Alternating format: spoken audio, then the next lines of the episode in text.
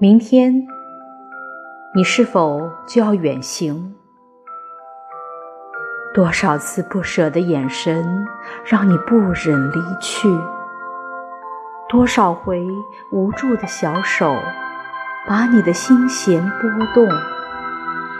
今夜，大山沉静，小河无声。留守的儿童，梦里还在听着上课的铃声。